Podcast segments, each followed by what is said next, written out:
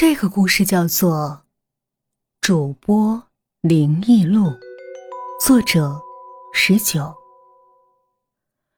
小玲是某直播软件的主播，年轻漂亮的她很快吸引了一批粉丝。可是没有人知道，她拥有一个不幸的家庭，父母早亡，与奶奶相依为命。奶奶常年身体不好，小玲只得在家中。照顾奶奶生活起居，很快，家中的积蓄就花的差不多了。身边的朋友都劝小玲出去找份工作，小玲却摇了摇脑袋。奶奶离不开她，她要照顾奶奶。她是个孝女，于是，她接触到了网络直播平台。年入百万的高收入。诱惑着他单纯的心，就这样，他在某直播软件上做了一名全职主播。没过多久，一个工会便找上了他。我加入你们有什么好处吗？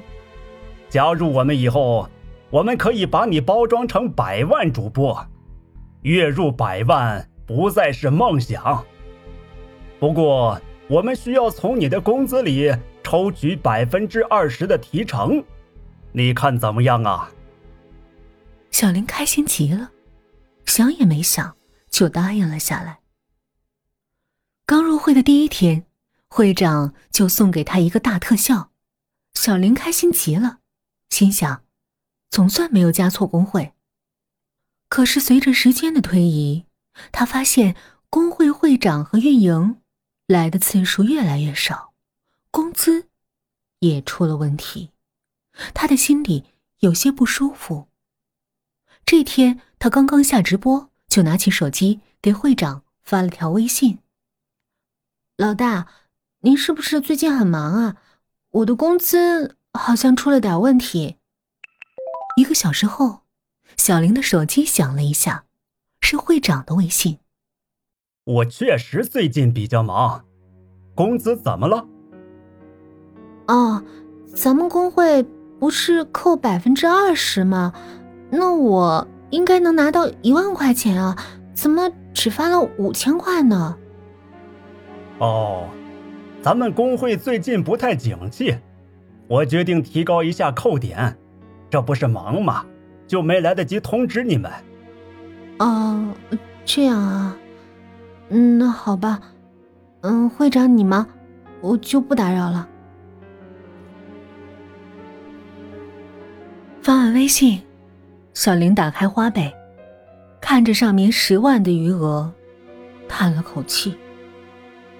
当天晚上，小玲躺在床上，给自己最好的闺蜜发了一条信息：“工会调整扣点了，你知道吗？”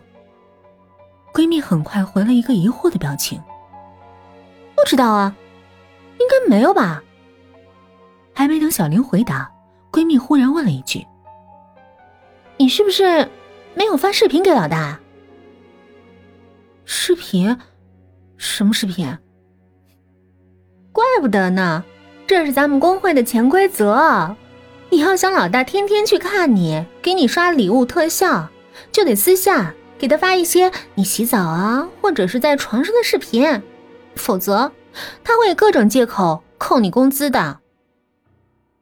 小玲愣住了，年轻的她当然不懂这里的门道，她愣了许久，咬了咬嘴唇，慢慢的将自己的衣服脱了下来，举起手机，录了一段视频，发给了会长。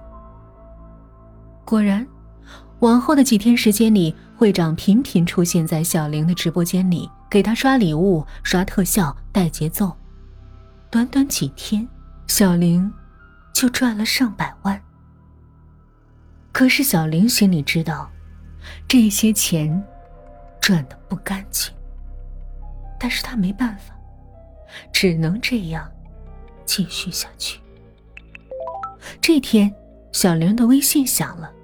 是小玲初中同学发来的，上面只写了一句话：“小玲，你真不要脸。”小玲一脸茫然，想问发生了什么，接着又有一个粉丝发了条微信给他：“哼，小玲，看不出你平时这么恶心，在直播间装的那么清高，呸，真不要脸！”小玲呆住了。就在这时，闺蜜发了条微信给她：“小玲，那个变态会长不知道从哪搞到你同学粉丝的微信，把你的洗澡视频。”都发到你同学群里去了。小玲手机摔落在地上，她顿时觉得天旋地转。她开始后悔，后悔把视频发给那个变态。但是这世界上是没有后悔药的。从那以后，小玲把自己关在家里，不敢看手机，不敢出门。甚至都不敢开窗，因为她总觉得别人在议论自己，在嘲笑自己，在骂自己是个骚货。终于，他无法忍受这种压力，跳楼自杀了。可事情还没有结束。小林工会的会长姓李。叫李文，他很有钱，却有个癖好，喜欢看女人洗澡的视频，尤其是女主播。他开工会的目的就是为了看这些美女主播洗澡时候的样子，看够了以后，就想法子搞到女主播家人或同学的联系方式，给那些人看。每当他看到那些女主播恨他。却不能把他怎么样的表情时，他就很开心，很满足，很过瘾。可是这一次，他错了。这天晚上，李文坐在沙发上，舒服的点燃一根烟，边抽边欣赏着女主播洗澡的视频。贱人。他正看得过瘾，忽然间，手机镜头切换到了一栋楼前，楼下赫然躺着一具血肉模糊的女尸。李文吓坏了。就在这时，女尸竟然慢慢的站了起来，慢慢的转过身，慢慢的抬起了头。哦。小玲，李文尖叫着把手机摔在了地上，手机里却传出一阵吱吱的响声，好像是什么东西摩擦地板时发出的声音。李文呆住了，他看到一只手从手机里伸了出来，手指上长着长长的指甲。指甲抓着地板，发出吱吱的摩擦声。啊！不要过来！不要不要过来！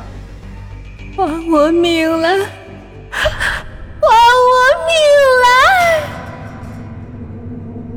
不不要不要！小玲，我我不是故意害你的，我错了，我我错了。李文跌跌撞撞的起身，想要夺门而逃。这时，小玲的整个身子已经从手机里爬了出来，她快速的爬到门前，拦住了李文的去路。还我命来！还我命来！不，不要过来！不，不，不，不，不要，不要过来！李文退到了窗户旁边，而小玲也爬到了他身边。李文甚至可以闻到小玲身上发出的腐臭味儿。李文绝望的喊着，忽然转身打开落地窗，纵身跳了下去。警方根据现场取证调查，确定李文是自杀身亡。可令他们奇怪的是，他们竟然在李文的房间里。